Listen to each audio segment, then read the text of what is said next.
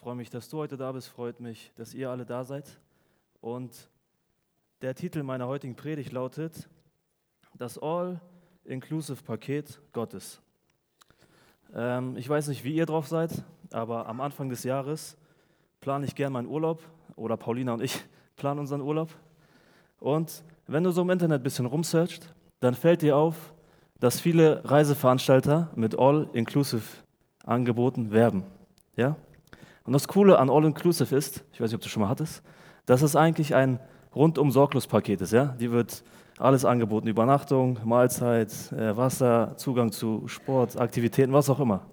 Ja? Also irgendwie hast du, wenn du All-Inclusive buchst, eine privilegierte Stellung gegenüber anderen, die nicht All-Inclusive buchen. Der einzige Haken ist, dass das ziemlich teuer ist und wir dann auf Halbpension meistens umsteigen. Ja? Genau. Ähm, aber das hat mich an Jesus erinnert, weil wir durch unseren Glauben an Jesus gegenüber Menschen, die nicht an Jesus glauben, auch eine besondere Stellung vor Gott, dem Vater, einnehmen. Genauso wie ein Reiseveranstalter einem Reisenden ein All-Inclusive-Paket anbietet, möchte auch Gott dir heute ein All-Inclusive-Paket anbieten oder dir zeigen, dass du es schon lange besitzt, wenn du glaubst. Ja? Und das Schöne an Gottes All-Inclusive-Paket ist, dass es umsonst ist. Warum ist es umsonst? Weil ein anderer den Preis bereits bezahlt hat. Deshalb, Jesus bezahlte den Preis für dein All-Inclusive-Paket. Und wenn du an ihn glaubst, so hast auch du das All-Inclusive-Paket Gottes. Deshalb möchte ich, dass wir uns heute dieses All-Inclusive-Paket anschauen, was es alles beinhaltet und was einen Christen, also jemanden, der an Christus glaubt, an Jesus Christus glaubt, von allen anderen Menschen auf dieser Erde unterscheidet. Deshalb würde ich gerne beten, bevor wir uns dem Bibeltext widmen. Herr Jesus, hab Dank für diesen heutigen Tag, den du geschaffen hast. Hab Dank für diese Möglichkeit, dass wir heute hier sein dürfen, um aus deinem Wort zu hören. Ich bitte dich, dass du dein Wort auf fruchtbaren Boden fallen lässt, welches aufgeht und Frucht bringt. Hab Dank für alles, Jesus. Amen. Äh, lasst uns lesen, Römer 5, die Verse 1 bis 11. Römer 5, die Verse 1 bis 11.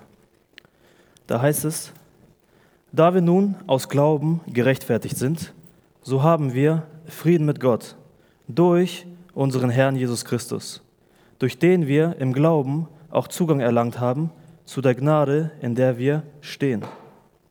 Und wir rühmen uns der Hoffnung auf die Herrlichkeit Gottes.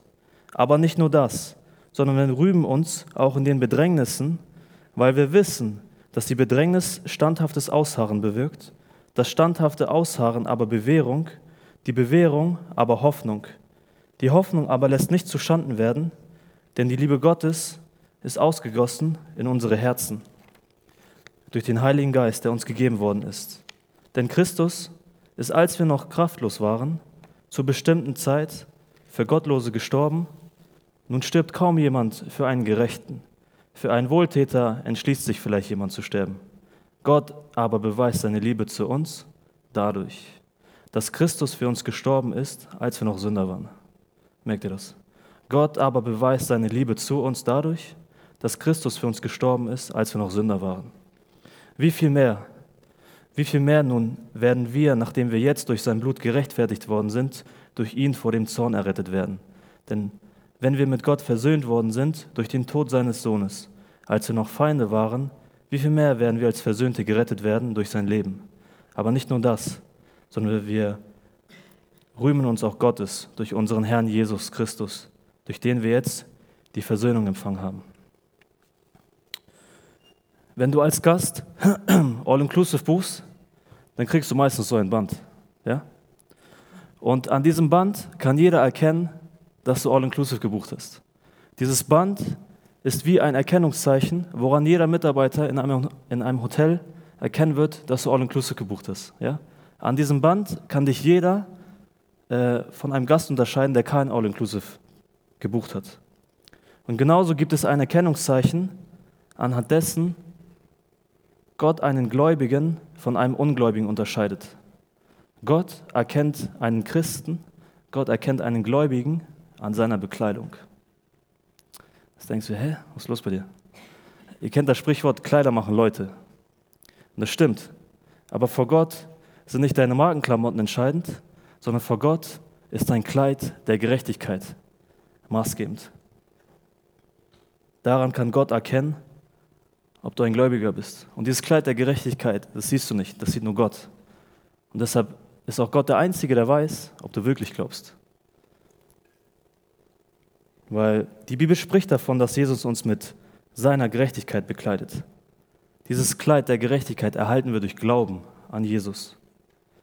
Und bei uns in Römer 5, Vers 1 beginnt es nun mit den Worten, da wir nun aus Glauben gerechtfertigt sind. Gerechtfertigt werden bedeutet, mit Gott wieder ans Reine zu kommen. Rechtfertigung bedeutet, dass Gott uns für gerecht erklärt und dementsprechend auch wie einen Gerechten behandelt. Das ist so, wenn ein Richter eine schuldige Person freispricht, weil ihm die Gerechtigkeit einer anderen Person angerechnet wird.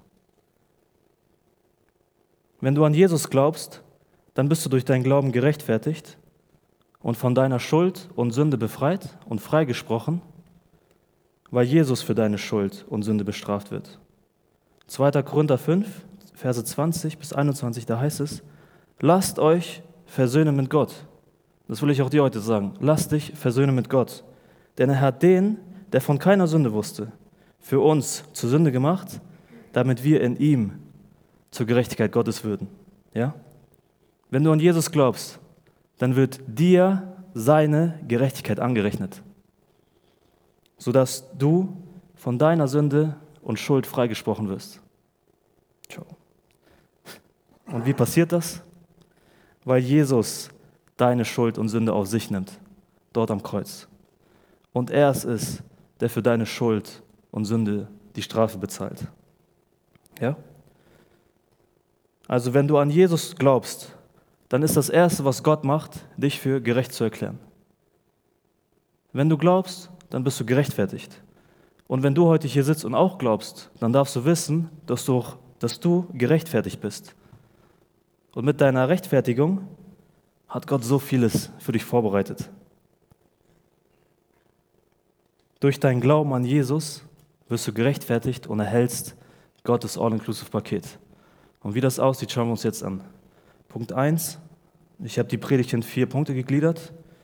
Punkt 1, Friede mit Gott. Punkt 2, Zugang zu Gott. Punkt 3, Hoffnung in Gott. Und Punkt 4, Liebe Gottes. Römer 5, Vers 1, da heißt es weiter, da wir nun aus Glauben gerechtfertigt sind, so haben wir Frieden mit Gott. Jede Person, die an Jesus glaubt, jeder Christ hat Frieden mit Gott. Wenn du durch dein Glauben an Jesus Frieden mit Gott hast, dann bedeutet es, dass du, bevor du geglaubt hast, bevor du dich bekehrt hast, keinen Frieden mit Gott hast. Macht Sinn?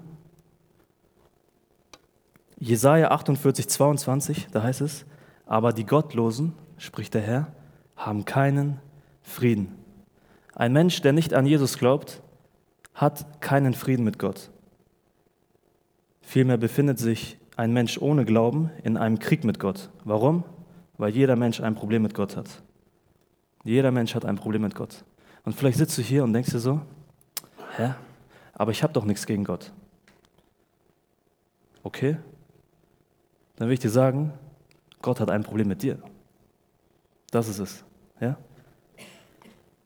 Du hast nichts gegen Gott, Gott hat etwas gegen dich.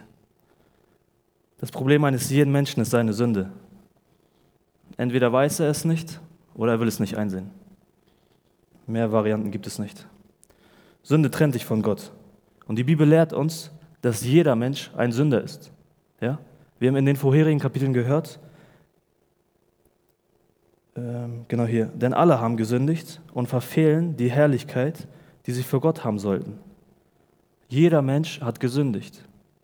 Jeder Mensch ist ein Sünder. Und das macht Gott zornig. Deine Sünden machen Gott zornig. Römer 1,18.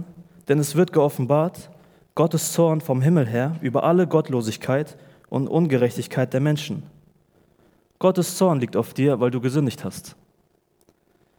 Sünde macht Gott zornig, weil sie immer gegen Gott ist. Deine Sünde macht dich zu einem Feind Gottes, mein Freund. Dein Verhältnis zu Gott ist aufgrund deiner Sünde durch Feindschaft bestimmt. Und das ist nicht schön, sich das anzuhören, aber jeder muss realisieren, dass du dich mit, einem, mit Gott in einem Krieg befindest, aufgrund deiner Sünde. Was muss nun passieren, damit der Krieg mit Gott beendet wird? Oder wir haben gelesen, wir haben Frieden mit Gott. Wie ist denn dieser Frieden mit Gott möglich? Wie kannst du Frieden mit Gott haben? Wir lesen weiter. Da wir nun aus Glauben gerechtfertigt sind, so haben wir Frieden mit Gott. Und jetzt markiere das bitte. Durch unseren Herrn Jesus Christus. Jesus ist es, der Frieden möglich macht. Jesus ist es, der den Krieg mit Gott beendet. Jesus ist es, der deinen Krieg mit Gott beendet. Jesus ist es, der deinen Streit mit Gott schlichtet. In 1 Timotheus 2, Vers 5 heißt es, denn es ist ein Gott und ein Mittler zwischen Gott und den Menschen, der Mensch Jesus Christus. Jesus ist es, der zwischen dir und Gott vermittelt. Jesus ist es, der dich und Gott versöhnt und zueinander bringt. Niemand anderes als Jesus kann dein Problem mit Gott lösen. Jesus allein beendet den Krieg zwischen Gott und dir. Gut, wir wissen, dass es Jesus war und dass Jesus das Problem klärt. Aber wie genau hat er es gemacht? Ich habe den Vers gerade nicht zu Ende gelesen. Es geht weiter. Denn es ist ein Gott und ein Mittler zwischen Gott und den Menschen, der Mensch Jesus Christus, jetzt, der sich selbst als Lösegeld für alle gegeben hat. Und was bedeutet das? Wenn du zu schnell fährst oder falsch parkst, bekommst du einen Strafzettel. Und du wirst für deine Schuld, für dein Vergehen bestraft. Und was musst du machen? Du musst bezahlen, oder?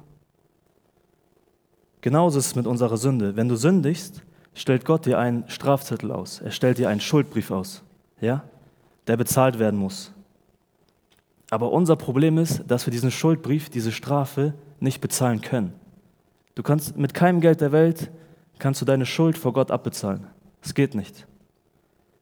Du bist schuldig und deine Sünde verurteilt dich. Deshalb liegt Gottes Zorn auf dir. Und dich erwartet der Tod, weil Römer 3, 6, Römer 3, nein, Römer 6, 23 sagt, denn der Lohn der Sünde ist der Tod. Und mit Tod ist ein ewiger Tod gemeint. Wenn du sündigst, dann lautet dein Urteil Tod. Du hast den Schuldbrief und am Ende steht Tod, wenn du nicht zahlen kannst.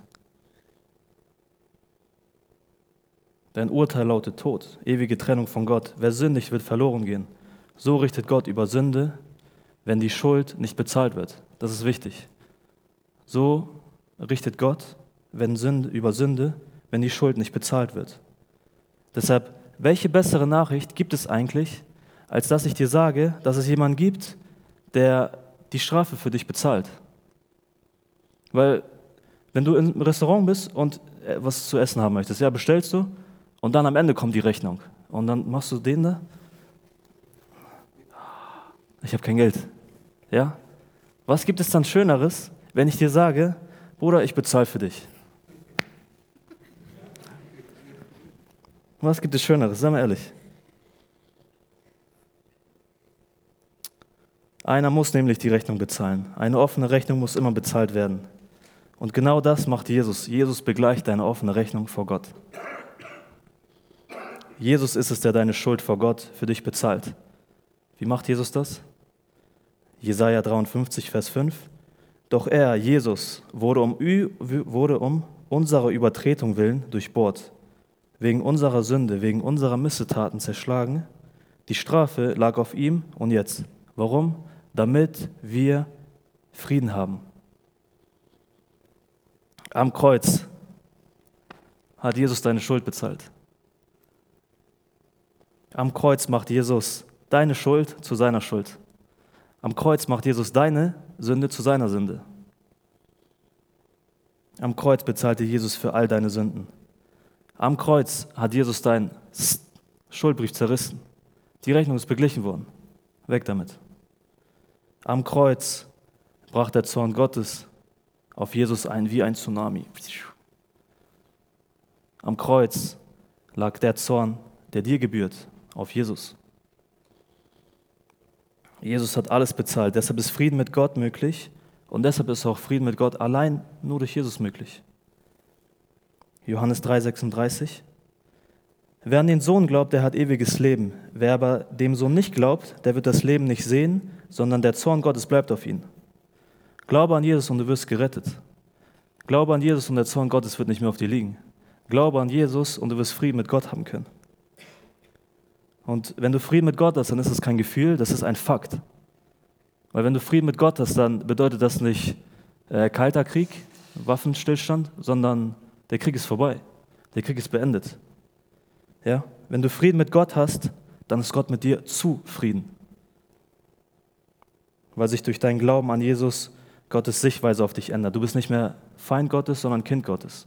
Du bist nicht mehr Kind des Teufels, sondern ein Kind Gottes. Du bist nicht mehr Feind, sondern Freund. Gott, Gott bietet dir durch den Glauben an Jesus Frieden an. Hör auf, gegen Gott anzukämpfen. Hör auf, ihm auszuweichen. Hör auf, von Gott wegzulaufen. Ja, sondern komm zu ihm und nimm seinen Friedensvorschlag an. Deshalb biete ich dir an, beende auch heute deinen Krieg mit Gott und du wirst Frieden mit Gott haben und finden.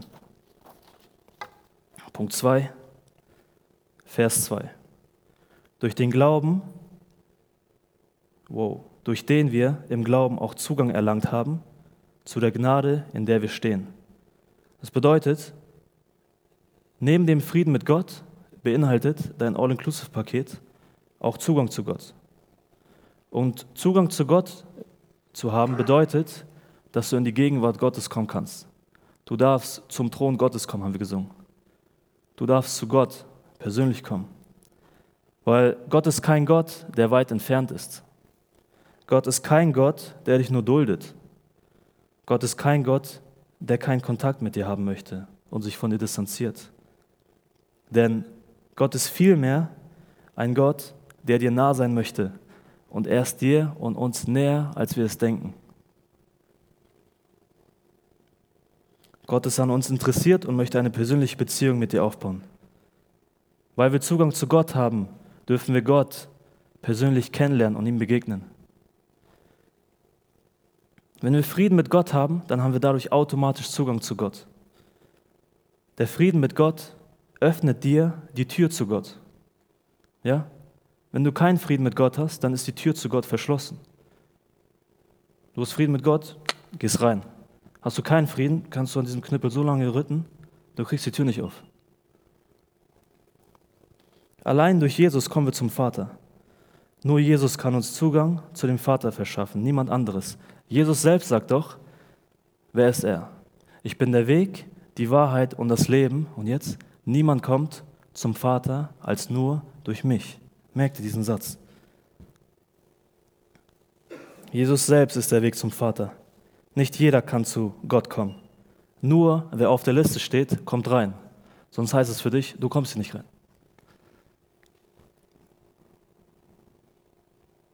Nur wer auf der Gästeliste steht, kommt rein.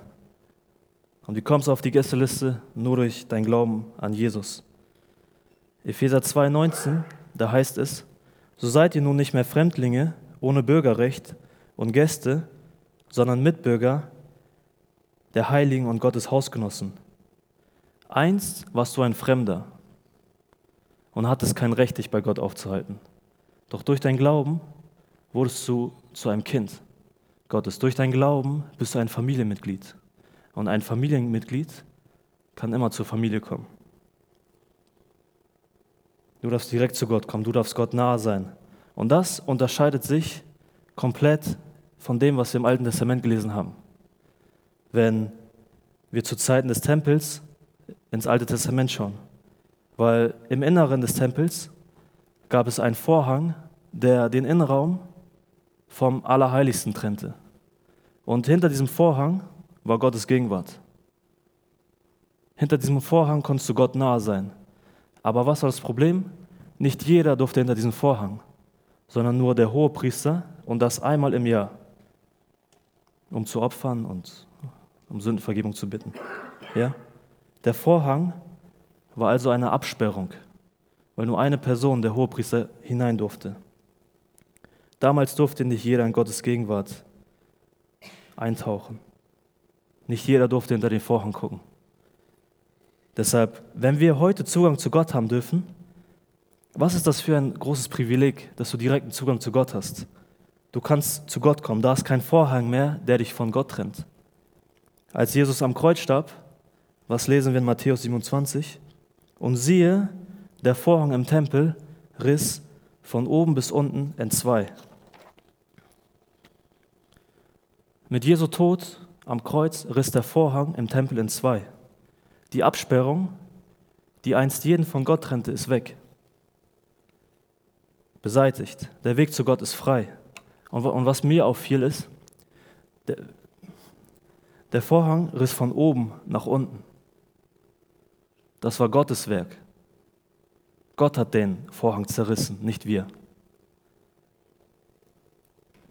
Und genauso wie der Vorhang im Tempel von oben nach unten riss, ist auch Jesus von oben nach unten herabgekommen, um dir den Weg nach oben zu ebnen. Du darfst zu Gott kommen. Du darfst in seine Gegenwart kommen. Da ist nichts mehr, was dich von Gott trennen und abhalten kann, wenn du an Jesus glaubst. Und so heißt es in Hebräer 4, 16, so lasst uns nun mit Freimütigkeit hinzutreten zum Thron der Gnade, damit wir Barmherzigkeit erlangen und Gnade finden zur rechtzeitigen Hilfe. Deshalb, wenn Gott dir Zugang zu ihm anbietet, dann nutzt das doch auch. Komm und genieß Gottes Gegenwart. Komm und erfahre die Gnade Gottes. Fang an, Gottes Gegenwart zu erleben. Fang an, in der Gewissheit zu leben, dass Gott dir nahe ist. Gott ist da, wo du auch bist. Ob zu Hause, auf der Arbeit, in der Uni. Gott ist da, wo du auch bist. Und wenn du Gottes Nähe in deinem Leben nicht spürst, dann liegt das nicht daran, dass Gott sich von dir entfernt hat, sondern vielmehr daran, dass du dich von Gott entfernt hast. Deshalb komm zu Gott, komm zum Vater, der Zugang ist doch da. Ein Kind kann und darf immer zu seinen Eltern kommen, egal welchen Mist er gebaut hat. So darfst auch du als Kind Gottes immer zu Gott kommen, weil du Gnade bei ihm findest. Du hast, wir haben Zugang zu Gott, wenn wir glauben an Jesus. Punkt 3, meine Freunde. Hoffnung in Gott. Römer 2, ich lese von Vers 1 am besten. Da wir nun aus Glauben gerechtfertigt sind, so haben wir Frieden mit Gott durch unseren Herrn Jesus Christus, durch den wir im Glauben auch Zugang erlangt haben zu der Gnade, in der wir stehen, und wir rühmen uns der Hoffnung auf die Herrlichkeit Gottes. Jeder Christ hat allen Grund zur Freude. Warum? Weil er eine Hoffnung hat. Und es gibt wieder ein Sprichwort aus der Welt, die Hoffnung stirbt zuletzt. Weiß nicht, wer das kennt. Und da heißt, oder das bedeutet ja, dass egal wie aussichtslos deine Situation ist, sei nicht so negativ, sondern sei optimistisch. Es wird schon irgendwie gut werden. Es wird schon irgendwie klappen. Du musst nur positiv denken. Das ist, was die Welt unter Hoffnung versteht. Wenn Paulus im Römerbrief von Hoffnung spricht, dann ist das keine, dann ist das kein Zweckoptimismus, sondern da geht es vielmehr um Jesus. Weil im 1. Timotheus 1 steht, Paulus, da beschreibt er sich, Paulus, Apostel Jesu Christi, nach dem Befehl Gottes, unseres Retters und des Herrn Jesus Christus, was? Der unsere Hoffnung ist. Jesus selbst ist unsere Hoffnung. Jesus selbst ist unsere lebendige Hoffnung. Warum? Weil Jesus für dich starb. Sein letzter Atemzug wurde zu deinem ersten Atemzug. Deine Schuld ist bezahlt, dir ist vergeben, aber das ist nur die eine Hälfte der Medaille. Die zweite ist, dass Jesus zwar gestorben ist, aber er blieb doch nicht im Grab. Jesus ist doch auferstanden. Und weil Jesus auferstanden ist, gibt uns das so viel Hoffnung, weil wir wissen, dass wenn unsere Zeit hier auf der Erde vorbei ist, unser Leben oben doch weitergeht. Das ist doch, was uns Hoffnung gibt. Deshalb haben wir Christen eine Hoffnung, weil das Beste doch noch bevorsteht. Das Beste erwartet uns doch im Himmel. Und sich der Hoffnung auf Gottes Herrlichkeit rühmen, bedeutet also nichts anderes, als sich auf den Himmel zu freuen, weil uns dort der Schöpfer Gott, der Vater und unser Herr Jesus, Herr Jesus Christus, der Retter, erwarten. Deine Hoffnung oder diese Hoffnung ist eine feste Zuversicht. Diese Hoffnung ist eine feste Gewissheit. Und diese Hoffnung gibt dir Freude, weil du doch dein Ziel kennst. Du weißt doch, wo du sein wirst. Und du weißt, was und wer dich erwarten wird. Ja? Psalm 19, Vers 2, da heißt es, die Himmel erzählen die Herrlichkeit Gottes. Dich erwartet Gottes Herrlichkeit. Aber was bedeutet das? Wir hatten ja die Mose-Reihe und da hatte Mose Gott einmal gefragt, Gott, lass mich deine Herrlichkeit sehen. Und wie hat Gott geantwortet in 2. Mose 33, 18? Mein Angesicht kannst du nicht sehen, denn kein Mensch wird leben, der mich sieht. So krass ist Gottes Herrlichkeit oder so groß ist Gottes Herrlichkeit, dass wir in seiner Gegenwart zergehen würden. Es ist so, wenn du die Sonne bitten würdest, näher zu kommen. Je näher die Sonne dir kommt, irgendwann verbrennst du. Es geht nicht. Und so ist es mit Gottes Herrlichkeit. Mose kannte Gott gut, denn Gott sprach durch Mose zum Volk. Mose kannte Gott. Mose sah die Wunder, die Gott tat. Er hat gesehen, wie Gott das Wasser äh, halbiert hatte, um sein Volk aus der Wüste zu befreien. Er hat gesehen, wie Gott Manna, also Brot, vom Himmel äh, fallen ließ. Er hat gesehen, wie Gott aus dem Felsen Wasser springen lassen hat. Mose hat gesehen, was für, was für Wunder Gott tut. Aber Mose wollte mehr von Gott kennenlernen. Mose wollte seine Herrlichkeit sehen. Mose wollte sehen, wie Gottes Wesen ist. Er wollte sehen, was Gott ausmacht. Aber Gott sagte, es war noch zu früh. Es war noch zu früh, als dass Gott dem Mose seine Herrlichkeit zeigen könnte. Es war noch zu früh. Warum? Weil Gott noch was vorhatte.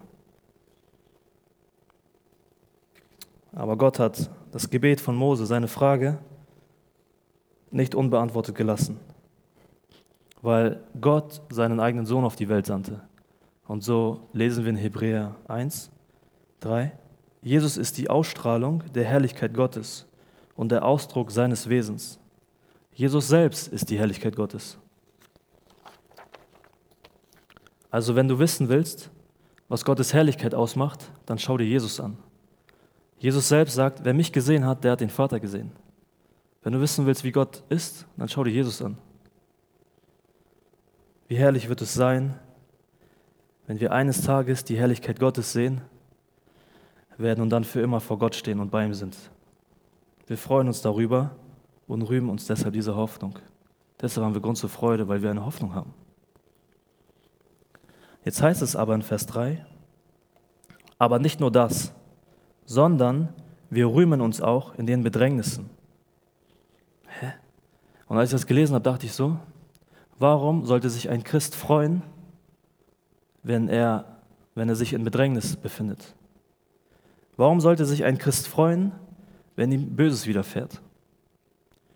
Warum sollte es ein Christ als Freude erachten, wenn er sich in schweren Umständen befindet und Leid erfährt? Weil das hört sich komisch an, weil es irgendwie doch am Anfang, wenn du es liest, keinen Sinn macht, weil jeder von uns doch versucht, gerade Problem, Leid, schwierigen Situationen, Herausforderungen, den doch zu umgehen. Du versuchst doch solche, du versuchst doch Bedrängnis in, in deinem Leben eigentlich zu vermeiden. Dennoch sagt Paulus, dass Bedrängnis zum Leben eines Christen gehören. Und was, glaube ich, viele Menschen draußen falsch verstehen, ist, dass sie glauben, wenn sie an Jesus glauben, ihr Leben einfacher und besser wird.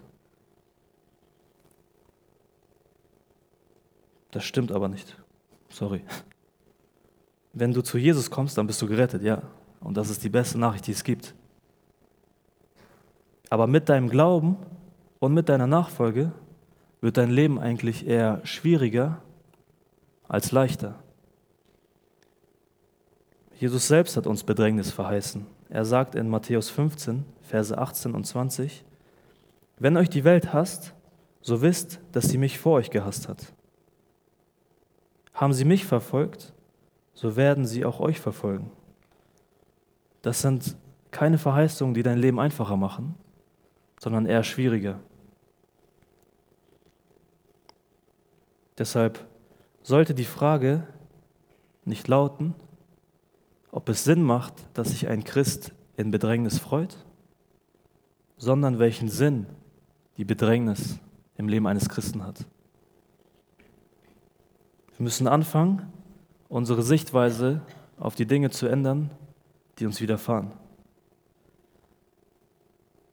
Weil wenn du den Grund für deine Situation kennst, wenn du den Grund für deine Bedrängnis kennst, dann wird es dir leichter fallen, damit umzugehen. Kennst du den Grund, wirst du wissen, wie du damit umzugehen hast. Deshalb sollte für uns Christen nicht entscheidend sein, was wir durchmachen, sondern warum wir es durchmachen. Wenn du den Grund kennst, dann wirst du auch in Zeiten der Bedrängnis einen Grund zur Freude finden und Gott auch in deinem Leid und Gott auch in deiner Bedrängnis verherrlichen können.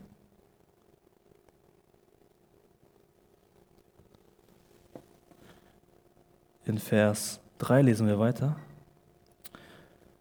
Sondern wir rühmen uns auch in den Bedrängnissen, weil wir wissen, dass die Bedrängnis standhaftes Ausharren bewirkt, das standhafte Ausharren aber Bewährung, die Bewährung aber Hoffnung.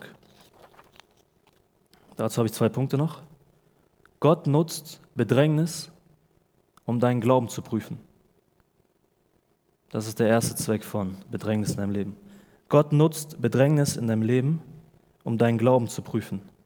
Weil, sag mal ehrlich, es ist doch relativ leicht, Gott zu vertrauen, wenn alles in deinem Leben kunterbunt ist. Wenn alles in deinem Leben gut läuft, wenn alles in deinem Leben so läuft, wie du es dir wünschst und genau so, wie du es dir vorstellst. Aber was ist, wenn sich die Dinge in deinem Leben auf den Kopf stellen? Was ist, wenn in deinem Leben ein Umstand kommt, der dich komplett aus der Bahn wirft. Was passiert, wenn sich alles in deinem Leben auf den Kopf stellt? Was passiert, wenn alles schief läuft? Was passiert, wenn eine Krankheit nach der anderen folgt? Was, wenn eine schlechte Nachricht auf die andere folgt? In solchen Situationen ist es doch, wo sich unser wahrer Glaube zeigt. In solchen Zeiten zeigt sich, ob dein Glaube echt ist oder nur fake.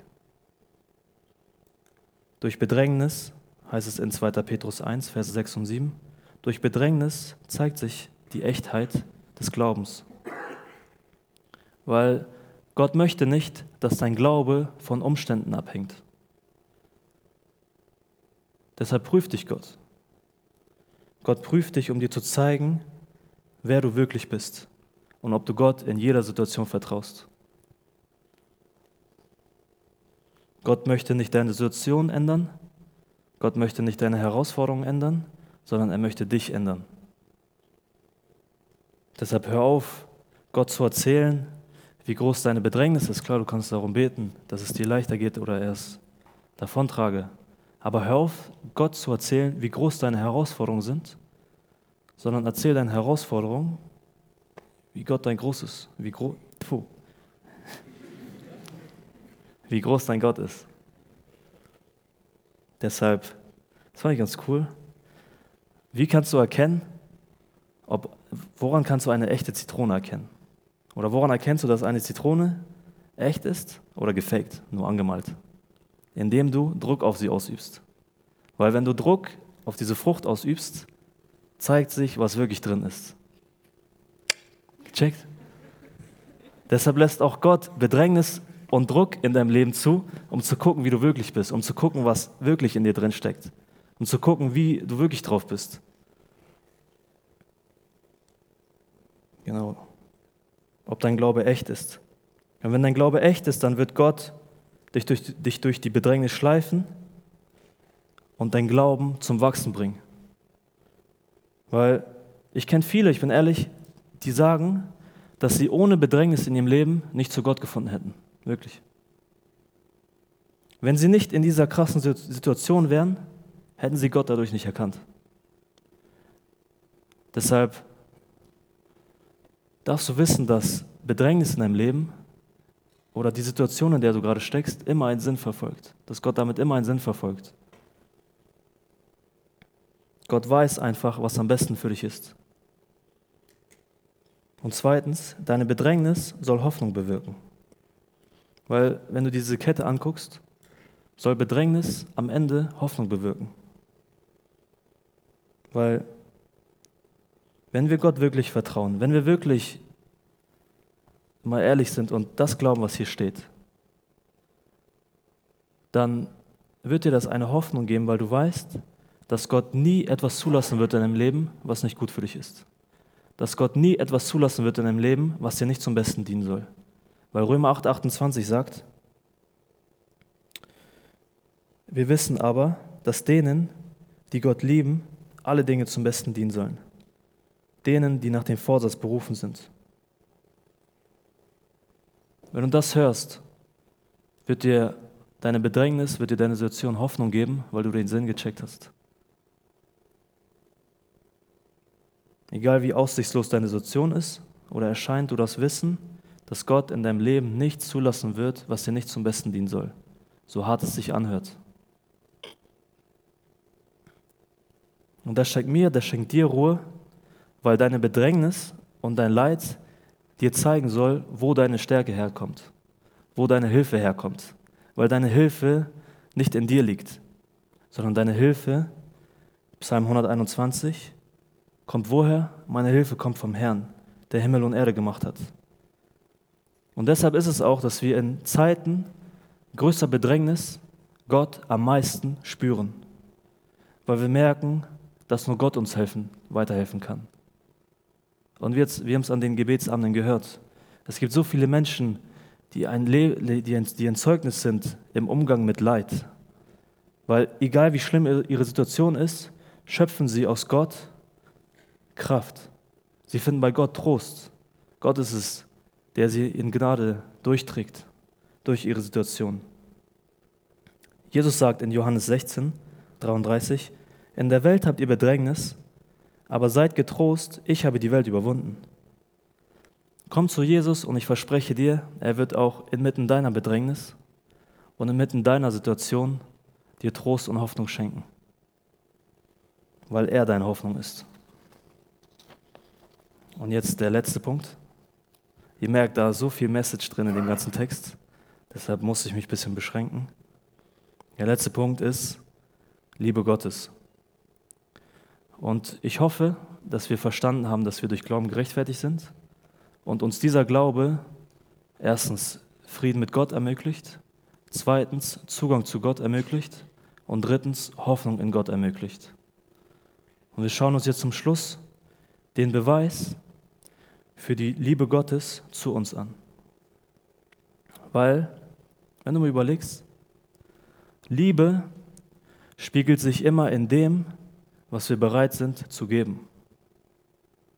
Liebe spiegelt sich immer in dem wieder, was wir bereit sind zu opfern. Weil wenn du eine Person anfängst zu lieben, dann gibst du ihr doch deine Zeit. Dann opferst du deine Zeit für sie. Dann schenkst du ihr deine volle Aufmerksamkeit. Du gibst dich selbst hin für sie. Was ist Gott bereit zu geben? Johannes 3, Vers 16. Denn so sehr hat Gott die Welt geliebt, dass er seinen eingeborenen Sohn gab damit jeder, der an ihn glaubt, nicht verloren geht, sondern ewiges Leben hat. Gottes Liebe zeigt sich, indem er Jesus für dich gegeben hat.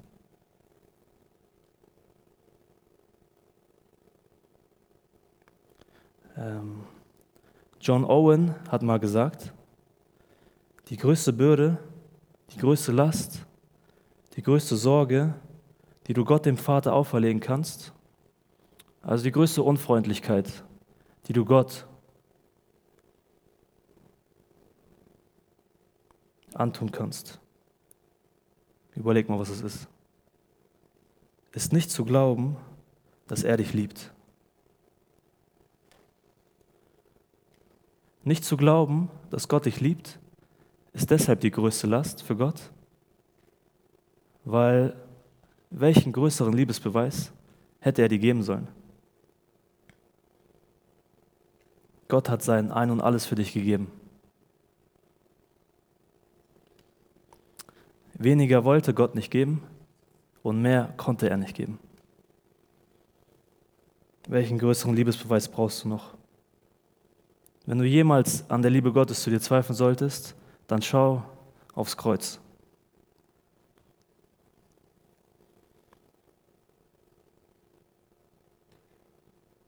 Dort am Kreuz, singen wir, gab die Liebe alles hin. Dort am Kreuz kannst du Gottes Liebe zu dir sehen. Gott beweist seine Liebe also zu dir, indem er seinen Sohn gab. Und was hat Jesus hier gemacht? Jesus beweist seine Liebe zu dir, indem er sein Leben gab für dich.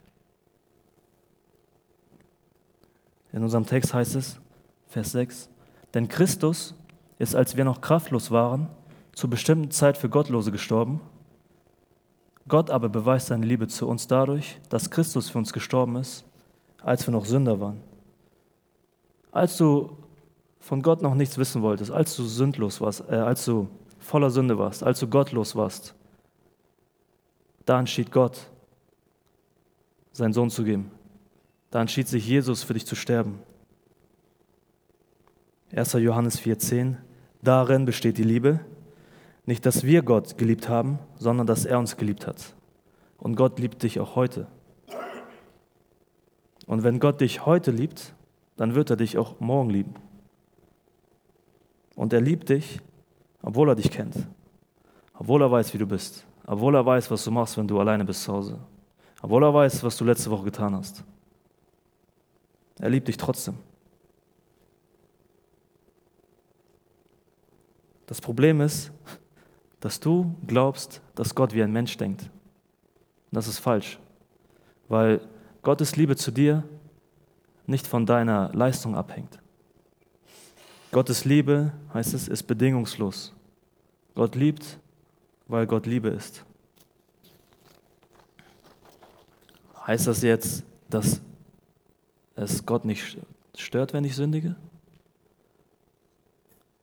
Doch, Gott hat ein Problem mit Sünde weil es gegen ihn ist. Gott hasst Sünde. Und Gott hasst Sünde so sehr, dass um das Problem zu beseitigen oder zu lösen, er Jesus senden musste. Er musste sein Ein und alles für dich geben. Gott liebt dich. Und wenn du wüsstest, wie sehr Gott Jesus liebt, dann weißt du, wie sehr er dich liebt.